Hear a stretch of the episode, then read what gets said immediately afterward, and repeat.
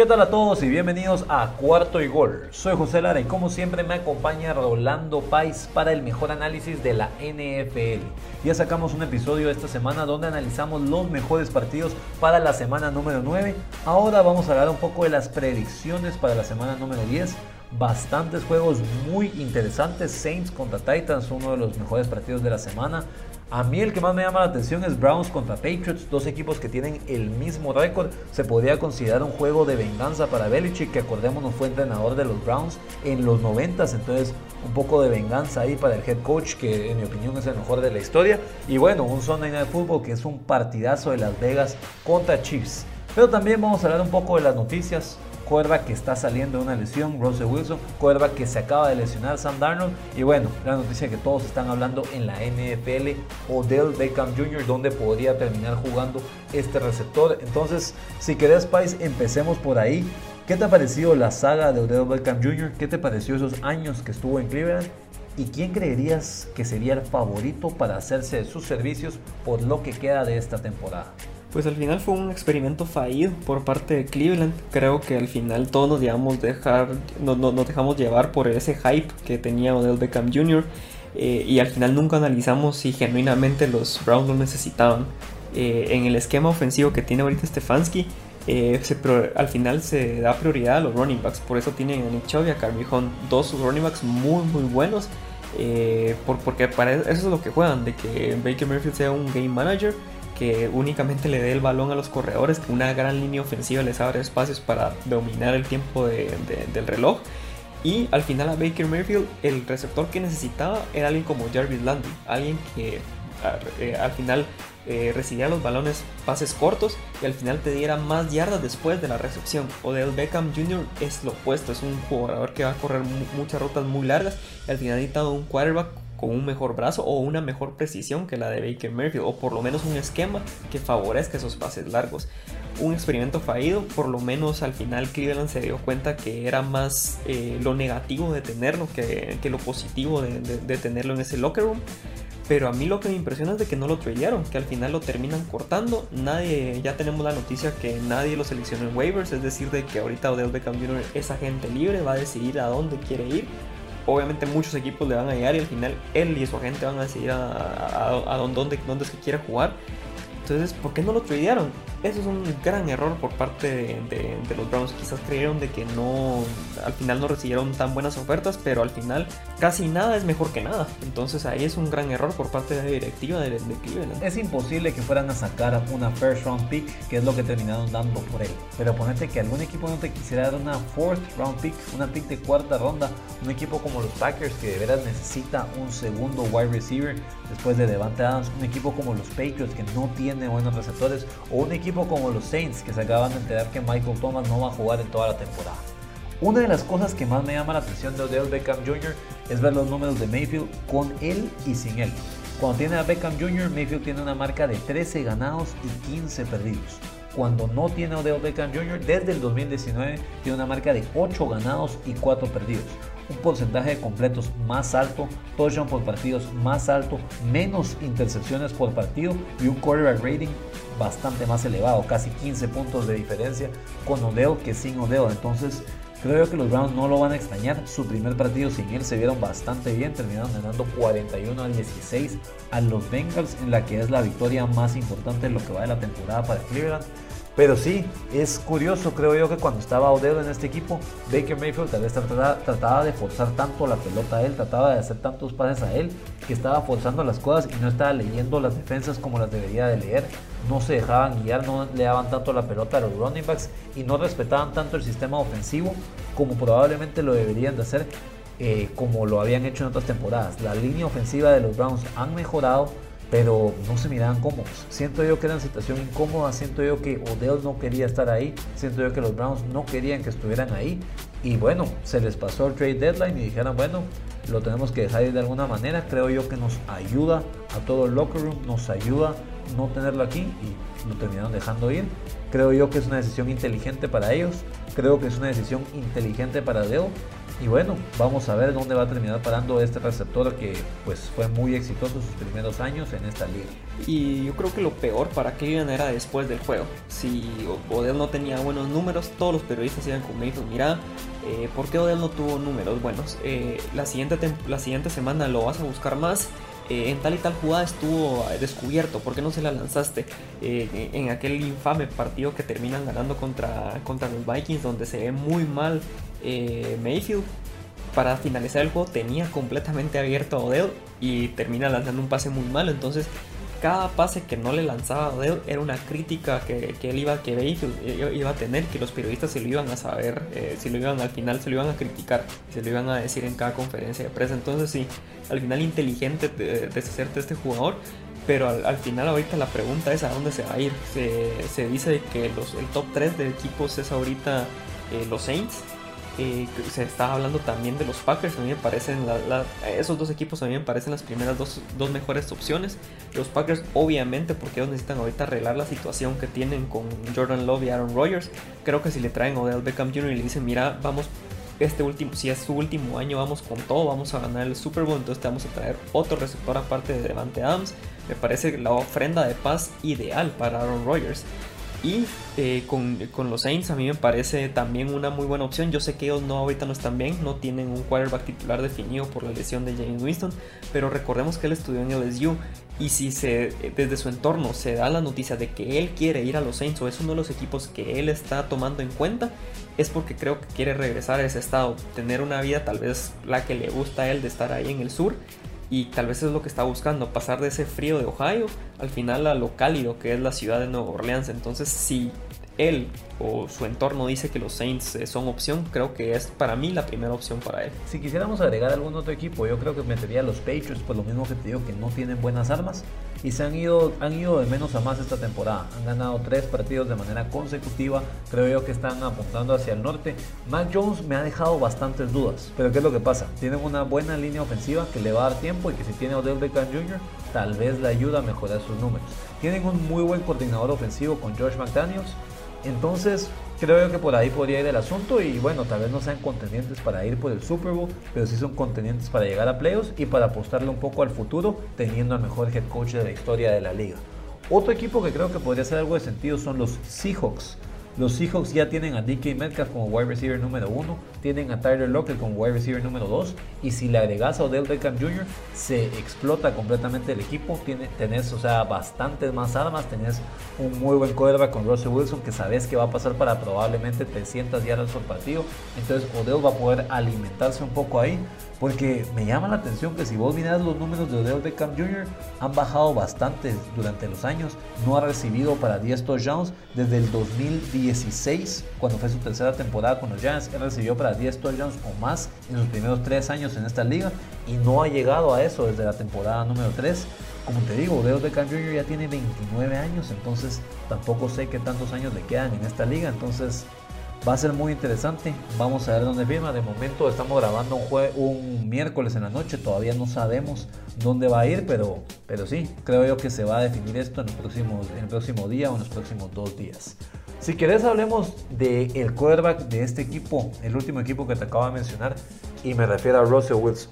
Russell Wilson se quebró el dedo en el partido en un Thursday Night Football en contra de los Rams hace un pase y su dedo pega en el casco de Aaron Donald, entonces termina perdiendo partidos por primera vez desde que está en la NFL. Los Seahawks terminan utilizando a Gino Smith como quarterback con resultados mixtos. Sí, le logran ganar a los, a los Jaguars, pero aún así no se vio bien eh, Gino Smith en los partidos anteriores, no se vio bien en contra de los Saints, no se vio bien tampoco en contra de los Steelers y terminan perdiendo dos partidos que probablemente con Wilson los habrían ganado. Ahora Seattle pues no tiene la mejor marca. Juegan esta semana en contra de los Packers, un partido muy interesante que me ama, es de los que más me llaman la atención en esta jornada. Pero sí, Seattle tiene una marca de 3 y 5, probablemente se podrían poner 3 y 6 si no ganan esta semana. Y, y vamos a ver qué tanto boost le puede dar Russell Wilson a un equipo de Seattle que se ha visto como un equipo muy veterano en las últimas semanas. Ya, al final lo que a mí me impresiona bastante es de que se estaba hablando de cuatro, incluso hasta seis, ocho semanas que iba a estar eh, fuera. Eh, Wilson al final solo se va a perder tres juegos.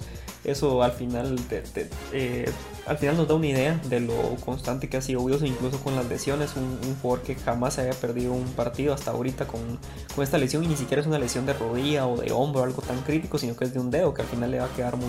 Esperemos que le vaya a quedar eh, completamente como nuevo. Eh, pero es difícil porque viendo el calendario, ya decía, vienen los Packers, después eh, reciben Arizona, después baja un poco el calendario recibiendo a Washington, perdón, viendo a, Washington, también juegan contra los 49ers, después van contra Houston, pero por estar en la división de las más complicadas en la liga, probablemente la más difícil, también tiene que ir contra los Rams y al final baja un poquito teniendo a, Detroit. A lo que voy es de que tienen duelos muy fáciles como es contra Detroit, contra Houston que van a terminar ganando, pero tienen duelos muy complicados como lo es Arizona y como lo son los Rams. Entonces aunque ya regrese Wilson, probablemente ya es muy tarde. Tienen una, un récord de 3 y 5. Difícil que. Yo creo que la división está completamente perdida por, porque están al final con Arizona, que únicamente ha perdido un solo partido. Tendría que haber una debacle impresionante eh, en los Cardinals para que eh, al final los Seattle. Eh, logre competir por esa división, entonces eso está completamente perdido. Entonces lo único que les queda es pelear por el último puesto o los últimos puestos para los playoffs. Creo que no les va no les va a alcanzar, pero recordamos que la temporada pasada vimos al equipo de Washington y a Chicago en los playoffs. Entonces en la NFC hay equipos muy muy buenos, top, como lo es Tampa Bay, como el Dallas, aunque haya perdido esta, esta semana, eh, Arizona, los Rams pero, y, los Packers. Pero el resto, pues veremos. Y recordemos que ahorita pasan 7 equipos, entonces tal vez el último spot todavía lo logren pelear. Sí, de momento tiene una marca de 3 y 5. Si ganaran esta semana, se pondrían pues y si los Saints perdieran se pondrían a un juego de los Saints que tienen de momento ese eh, bueno no están los Falcons tienen de momento el puesto número 7 en esa división entonces en esa conferencia entonces si ganaran están a un juego de distancia están a un juego de distancia lo que pasa es que es lo mismo que decís vos el schedule es bien complicado ese juego contra los Packers es de visita es en Lambeau Field aunque Rogers no va a haber entrenado por lo mismo de que dio positivo si miramos después contra los Cardinals, vamos, va a ser un juego muy interesante, pero creo yo que podrían lograr el offset. Y después ya tienen esas tres victorias, probablemente con lo que decías vos. Creo yo que ahí entonces se pueden reponer. Y creo yo que con un récord de 9 y 8 probablemente se podría meter. Entonces yo todavía los veo como un equipo capaz. Sigo confiando más en ellos que en los Saints. A pesar, por lo mismo de que los Saints no tienen a su quarterback. Ahorita con el regreso de Wilson sí creo que van a ir mejorando. Y bueno, va a seguir salvando un poco el trabajo de Pete Carroll, que no se ha visto bien en estas últimas temporadas, un equipo de Seattle que su defensa es de las peores en la liga. Y no se puede explicar porque Russell Wilson pasó a estar en los puestos más cómodos donde no tenía que hacer mucho para ganar, ahora ser el quarterback con el mejor quarterback rating en toda la NFL, porque eso es lo que tiene esta temporada, 125 de quarterback rating y tener un equipo que no puede ganar sin él. Su única victoria sin él fue en contra de los Jaguars. Y bueno, es un partido que prácticamente cualquier quarterback hubiera podido haber ganado. Sí, sí, sí, eh, totalmente. Veremos si, el regreso de Wilson va a ayudar un poco a, a para que pelee por los playoffs. Difícil, pero creo que todavía hace su regreso a tiempo para no tener un récord negativo, porque eso es lo que al final lo que puede presumir Wilson desde que ah, es titular en los hijos, que es un equipo que toda la vida te va a pelear por, por puestos. Y, ya lo mencionabas a Pete Carroll, eh, ahorita le cae muy bien el regreso de su cuadro porque se ha visto, pues sin él obviamente se han visto bastante mal y no es un, para mí no es un coach que está en la silla caliente para echarlo por, lo, por la historia que tiene en Seattle, pero es un coach muy muy veterano y creo que a Seattle no le molestaría ahorita estar buscando otras opciones, pero probablemente Wilson le vaya a regresar, ahorita regresa para salvarle el, eh, el trabajo y la siguiente temporada empezar desde cero pero a ver si sigue, eso es, ese es eso es lo que vamos a discutir ya a final de temporada, si es que vuelve a pedir un trade o si se quiere quedar ahí en el equipo de Seattle. Yo creo que Russell Wilson es de esos, de quarterbacks olvidados ahorita, toda la gente está con esos nuevos juguetes. Justin Herbert, increíble, Josh Allen, que muy bueno, inclusive Lamar Jackson, que también, o sea que no lleva tantos años. Joe Burrow es excelente y bueno, hay gente que te mete a otros quarterbacks, he escuchado gente que hasta te puede meter a Mac Jones en esa conversación. Pero la gente se olvida de Russell Wilson, que pues es el quarterback que tiene el quarterback rating más alto en la historia de este deporte. Se ha visto bastante bien, como decís vos, tenerlo del de QB te asegura por lo menos nueve victorias todas las temporadas. y vamos a ver que me gustaría verlo en algún futuro con algún entrenador de mentalidad ofensiva. ¿Qué te digo? No te estoy diciendo necesariamente Sean McVay o Kyle Shanahan, pero alguien así como Arthur Smith, el que es ahora el entrenador de los Falcons, alguien que de veras lo podría ayudar para que le haga el trabajo más fácil a él. Sería muy interesante ver qué es lo que puede hacer este quarterback, que en mi opinión ya es un First Ballot Hall of Famer, haga lo que haga. Pasemos ahora a un quarterback que está lesionado y es Sam Darnold se termina lastimando en esta última jornada en contra de los Patriots. Dice que se puede perder de 4 a 6 semanas. PJ Walker va a terminar siendo el quarterback titular. Y llevamos bastante tiempo de no hablar de nuestro amigo Sam, Sam Darnold, que inició la temporada con todo, ganando los primeros tres partidos y ahora pues ya tiene un récord negativo. ¿Qué te ha parecido la temporada de Darnold? ¿Y crees que el equipo de Carolina pierde sin él? Pues las primeras tres semanas yo te hablaba maravillas de Carolina. Yo te decía, mira, la temporada pasada yo te decía que iba a ser un buen equipo, confío mucho en Joe Brady, eh, me encanta lo que está haciendo. Jamás, eh, jamás te, iba a decir, no, mira, Sam Darnold eh, ahorita es buenísimo, se, se, arregló completamente, como decían muchos medios, de, diciendo de que él iba a ser... Que, me recuerdo de un tweet de, un comentarista que decía de que Joe Brady iba a ser para Sam Darnold lo que eh, Sean Payton fue para Drew Brees en New Orleans. Tampoco me fui ese extremo, pero sí me estaba gustando mucho lo que estaban haciendo en las primeras tres semanas. Al final se te cae el equipo, eh, empezando con la lesión de Christian McCaffrey.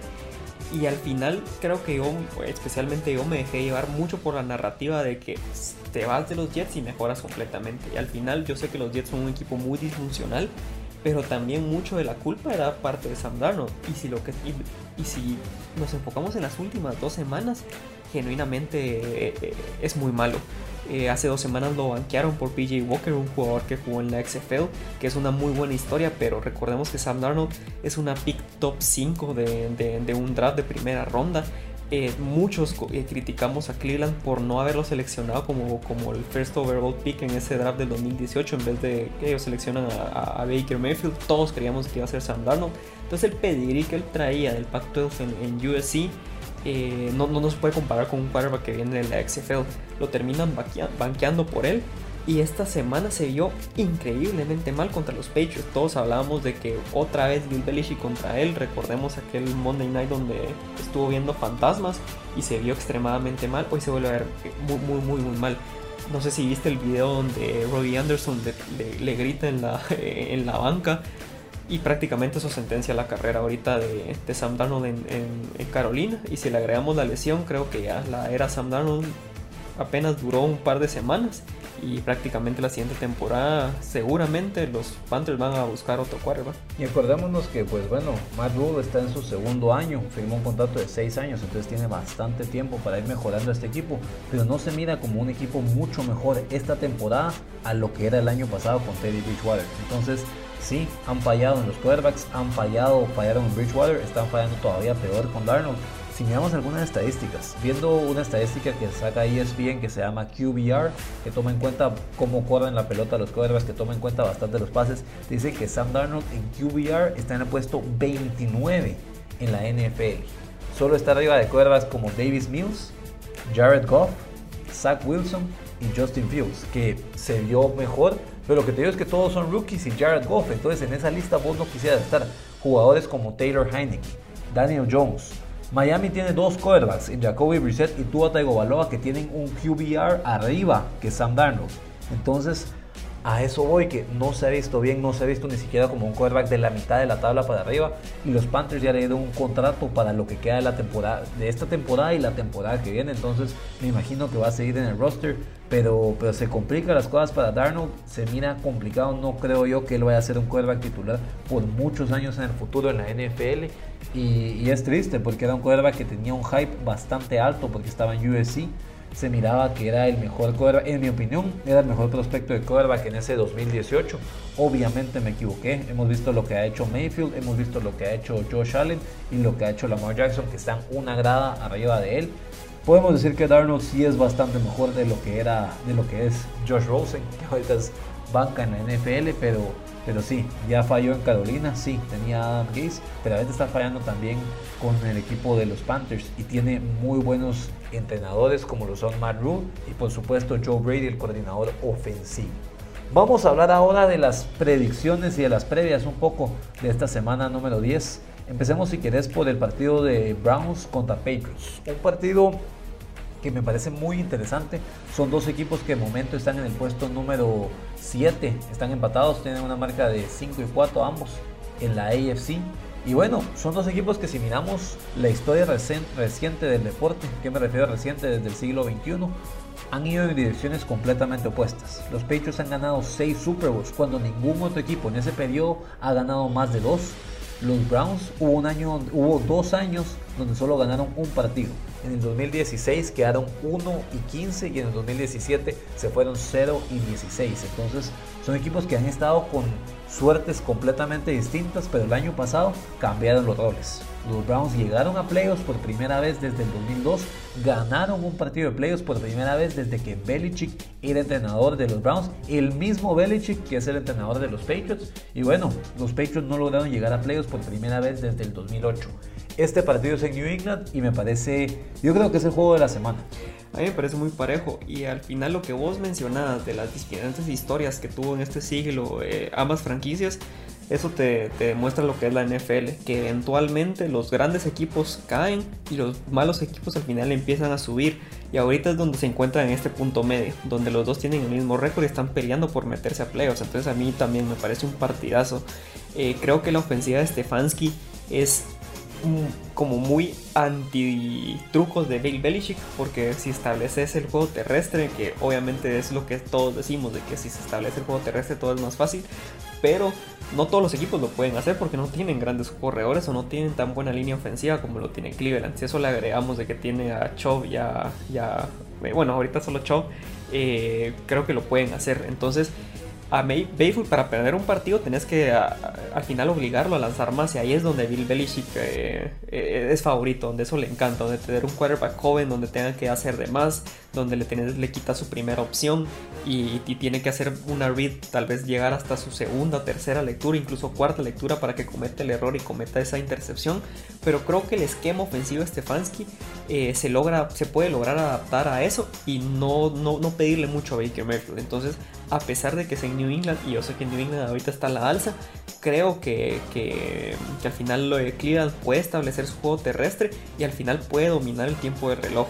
Y a eso sí le agregamos de que Denzel Ward, el, el, corner de los Browns, está jugando muy bien. Creo que le puede quitar una de las mejores armas que, que pueda llegar a tener Mac Jones. No sé cuál es, porque muchos receptores no han dado la talla en New England, pero va a ser un duelo muy parejo que yo creo que Cleveland se lo puede llevar incluso en Foxborough. Sí, es curioso porque los Patriots tienen una marca de 4 y 0 cuando juegan de visita.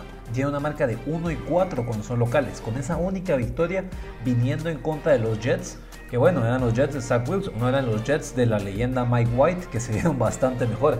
Entonces es, es un, un equipo extraño New England, por eso mismo que le está yendo bastante mejor fuera de casa a como le está yendo en casa. Yo creo que los Patriots también dependen mucho de que el otro quarterback cometa un error. ¿Por qué te digo esto? Porque en estas últimas tres victorias, los Patriots han forzado siete intercepciones en los rivales.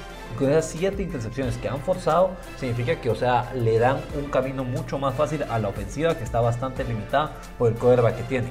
Pero Baker Mayfield no se puede. Ese es un modelo que no es sostenible con Baker Mayfield. ¿Por qué? Porque Mayfield ha lanzado solo tres intercepciones en lo que va de la temporada.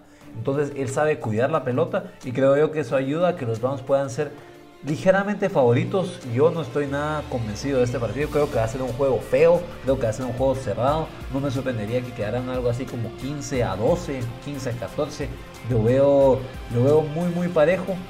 Tal vez me inclinaría un poco por los Browns, por lo mismo de que dejaron ir a Odell Beckham Jr., de que van a la alza luego de su victoria más importante de la temporada. Pero en serio no me sorprendería para nada que New England ganara este partido, por lo mismo que la defensa de los Patriots está, es lo típico que miramos siempre de Belichick. Permiten yardas, pero no les anotan muchos puntos. Están permitiendo 19 puntos por partido, número 4 en la NFL y llevan 13 intercepciones número uno en toda la liga. JC Jackson lleva 5, está a 2 de Trevon Diggs para líder en la NFL. Entonces, vamos a ver qué pasa. Mientras más lo hablo, pienso más que ganan los Patriots y después pienso que ganan los Browns. Estoy muy indeciso, no, no sé quién, quién va a ganar este partido. Tal vez, como te digo, creo que pondría ligeramente a los Browns como favoritos. Sí, me parece un duelo que va a estar muy, muy parejo. y yo creo que concuerdo con vos que va a ser el duelo de la semana, aunque vaya a ser un juego sucio, defensivo, con pocos puntos, al final ahí también hay mucha estrategia y eso es lo bonito de la NFL, aunque hayan pocos puntos, si hay pocos puntos es porque las defensivas están jugando muy bien y eso también es mucho mérito de los coaches. Entonces hay un partido que definitivamente voy a tener en la tele principal a, la hora que jueguen. Un juego que, como decimos, probablemente sea un juego medio feo, por lo mismo que los equipos no van a meter muchos puntos. Si quieres pasemos a Otto, que son equipos que han tenido ofensivas muy potentes por algunos momentos y ofensivas que, que fluctúan mucho. Me refiero a los Titans contra los Saints. Vamos a ver a Ryan Tannehill otra vez sin Derrick Henry. Vamos a ver qué tanto logra pues seguir con ese momentum que tiene este equipo de los Titans. Un equipo de los Saints que llegó a playoffs el año pasado. Entonces podría ser la quinta victoria de manera consecutiva de los Titans contra un equipo que llegó a playoffs. Y bueno, un equipo de los Saints que va a empezar a Trevor Simeon como quarterback. Te habla bastante mal de Taysom Hill como ya está saludable. Y bueno, Sean Payton sigue prefiriendo a su quarterback que acaba de jalar esta temporada que al quarterback que le garantizaron 42 millones, que es Taysom Hill. Entonces, vamos a ver qué es lo que pasa. Es un juego también muy cerrado. Tal vez si me tuviera que inclinar por alguno, te diría los Titans, a pesar de que no me dan nada de confianza a Ryan Tannehill pero, pero son un equipo de los Saints que se dio con cero inspiración en contra de los Falcons y solo fue hasta el último cuarto donde lograron anotar más puntos en esta última semana y no fue suficiente para ganarle a un equipo bastante mediocre que es el, el Atlanta. Yo estaba chequeando las líneas que tiene Las Vegas, eh, a pesar de que Tennessee eh, son locales que vienen de ganarle a los Rams, que vienen de ganar a los Colts, que vienen de ganarle a los Bills y a los Chiefs únicamente eran 2.5 eh, puntos favoritos. Ahorita de hecho se me cerraron eh, la, opción de apostar. Me imagino que va a haber un cambio ahorita en las líneas. Pero Las Vegas cree que va a ser un partido parejo a pesar de que, los Saints vienen de perder contra un equipo que, que los últimos dos años ha sido malo como, como es Atlanta. Pero lo que pasa es que creo que todos estamos con la esperanza de ver a la defensiva que vimos contra de, los Saints que vimos contra Tom Brady, que le lo, logró confundir, que lo presionó muy bien. Creo que ahí es donde va a regresar ahorita los Saints, regresar a la, a la antigua de los, del, pues, del año pasado, donde tenían una muy buena defensa y necesitaban que el quarterback no, no, no cometiera errores. Creo que va a ser un partido parejo por eso porque los Saints vienen, creo que el partido pasado les ganó eso de, de tener una victoria moral muy grande después de haber derrotado a los campeones nacionales, eh, a, los Bucks. Ahorita tienen esa baja. Ahorita creo que vuelven a tener esa mentalidad de underdog, de que nadie da, nada por ellos y que al final van a poder ganar por defensiva. Pero por ser local, yo creo que si los Titans van van a ganar este juego. Pero como te digo, si Las Vegas dice que es un partido apenas de menos de 3 puntos, probablemente que vaya a ser así. Partido parejísimo, me encanta también, es uno de los para mí duelazos de esta semana. Creo que solo le gana el que analizamos del de Cleveland contra los Patriots. Pero yo también espero un partido parejo donde las defensivas se pueden llegar a dominar. Y creo que al final la clave va a ser qué línea defensiva va a ser más dominante, si la de los Saints o la de los Titans. Sí, un equipo de los Titans que lo mencionábamos en el episodio anterior, su línea defensiva ha mejorado bastante. Harold Landry está teniendo una temporada increíble, lleva ya 9 sacks esta temporada, número 3 en la NFL, solo atrás de, pues bueno, dos bestias como lo son Miles Garrett y también como lo es TJ Watt. Vemos a los Saints, es un equipo que me parece muy curioso a mí, porque siento yo que le ha ganado a equipos muy buenos, como lo mencionábamos, Tampa Bay, le ganó a un equipo de los Patriots también al inicio de la temporada, y, también le ganó a los Packers en la jornada número uno, pero ha perdido contra probablemente los equipos más fáciles en su calendario. Perdió contra los Panthers en la semana 2, los Panthers de Sam Darnold. Perdieron contra los Giants en la semana número 4 y bueno, terminaron perdiendo ahorita contra los Falcons cuando estaban jugando en locales. Un partido que si ganaban se hubieran puesto como primeros de grupo. Entonces es muy curioso porque, como te digo, le saben jugar a los buenos equipos. Y creo yo que por eso es que la línea está tan cerrada. Porque Las Vegas sabe que saben jugar contra equipos muy buenos y no se asustan. Pero a la hora de la hora tienen a Trevor Simeon. Y yo te lo digo, vos sabes que a mí Tannehill no me convence para nada. Es de esos quarterbacks que no, no se me hace de la élite. Muchos lo ponen en el top 10. Yo no lo pondría ni en el top 12. A Tannehill lo considero un quarterback de mitad de tabla. Pero este es de esos pocos juegos donde Tannehill sí es el mejor quarterback del partido, porque Simian definitivamente no está entre los mejores 30 quarterbacks de toda la NFL.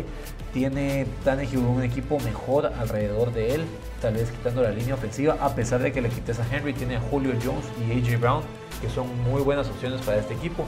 Adrian, Peterson se vio pues decente y creo yo que tienen la mejor defensa, entonces Sí veo yo a los Titans como favoritos y yo creo que sí tomaría el over en ese partido.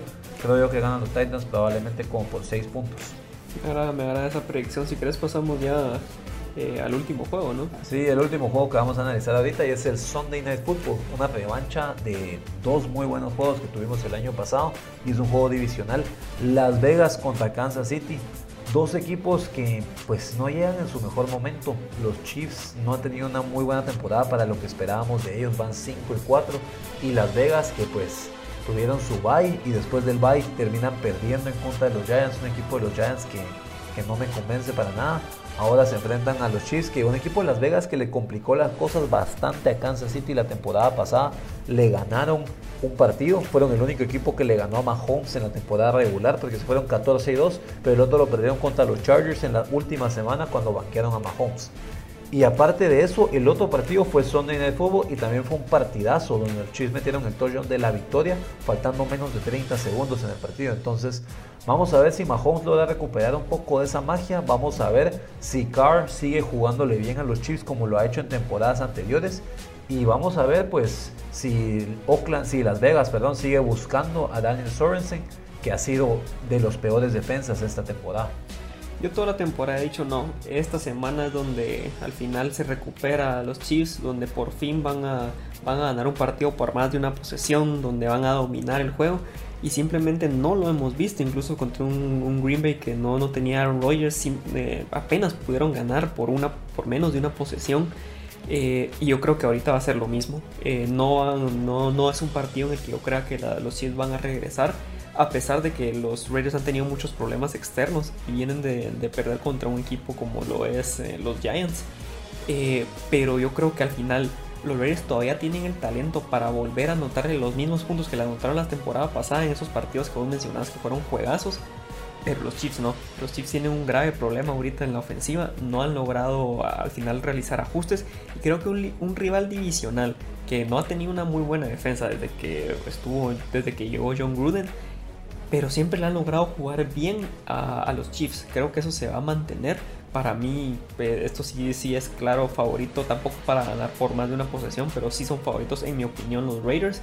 Y ahorita estaba chequeando las líneas de que Las Vegas pone a Las Vegas como no favorito, a pesar de estar de local, pone 2.5 puntos de favorito a los Chiefs. Entonces ahí es donde una apuesta que varía rápido. Ahorita estamos eh, grabando un miércoles, probablemente esas líneas van a cambiar ya el domingo pero yo sí pondría ahorita a los Raiders como favorito para ganar el juego o por lo menos para cubrir esa línea. Yo creo que mucha gente pensamos, porque me incluyo ahí igual que vos, que bueno, este slump, este mal momento para Kansas City se va a acabar. Esta semana es la que se acaba, esta semana es la que se acaba, esta semana es la que se acaba y solo no ha llegado. Pero bueno, puede ser que pues, me vea tonto, pero te lo voy a decir, yo creo que esta semana es la que se acaba. Yo creo que los Chiefs tienen su victoria de más calidad. Esta semana le ganan a los Raiders en Las Vegas, un partido que va a ser muy peleado, pero creo yo que Andy Reid se las va a cranear. Andy Reid va a encontrar la manera de jugarle mejor a este equipo y creo yo que va a tener un muy buen playbook. Creo yo que se va a preparar. Creo yo que, que eso es un poco lo que le gusta a Kansas City. En la noche, son en el fútbol, un juego prime time, lo está viendo todo Estados Unidos. Entonces, vamos a ver qué es lo que hace, vamos a ver qué jugadas de truco se puede ir sacando bajo la manga. Y creo yo que pues bueno, hay que darle mérito también a los que se lo merecen a pesar de que estén en contra de muchas cosas que uno pues piensa. Y es que yo creo que los Raiders habían jugado bastante bien a Kansas City por John Gruden en las temporadas anteriores. Creo yo que Gruden tenía un muy buen playbook para jugarle a Kansas City y ahora ya no está él. Vamos a ver cómo le va a Bisacha, el head coach interino que está ahorita en Las Vegas. Y creo yo que le va a hacer falta este entrenador ahorita a los Raiders. Por eso mismo, te lo digo, yo creo que ganan los Chiefs. Un juego muy parejo, un juego muy cerrado, que no me sorprendería que se, que se defina en las últimas jugadas. Entonces, si tuviera que decir, creo que ganan los Chiefs por 4 puntos. Tomaría por precaución esa apuesta de 2.5 favoritos. Y bueno, todo puede pasar, todo puede pasar, va a ser un partido muy interesante. Lo que sí te digo es que estamos terminando este episodio. Pais, ¿hay algo que quisieras agregar? Pues nada, esperemos, como siempre te digo, que esperemos de que la semana que viene mantenga el nivel que hemos eh, visto toda la temporada, que sigan muy buenos partidos. Y los tres partidos que analizamos yo creo que van a ser muy muy buenos y creo que se van a definir en los últimos segundos. Espero que no nos defraude y probablemente la siguiente semana vamos a estar riéndonos de las malas o buenas predicciones que tuvimos. Eh, pero eso es lo que deseamos, de que seamos los parejos y al final que nos entretengamos desde la primera hora en la mañana, en la tarde y cerrar con broche de oro con ese Sunday night que pinta muy bien. Otro partido que me llama bastante la atención es Packers contra Seahawks. El regreso de Russell Wilson, como lo al inicio, el regreso de Aaron Rodgers. Vamos a ver a quién de los dos les afecta más eso. Creo yo que es de los juegos que en serio no me sorprendería que ganara Seattle. Por más de que los Packers sean mejores en todos, en todo sentido. Pero Seattle es de los equipos extraños que de la nada te sorprende y que le puede ganar a cualquiera así como puede perder contra cualquiera. Bueno, muchas gracias a todos por estar aquí y nos vemos en el siguiente.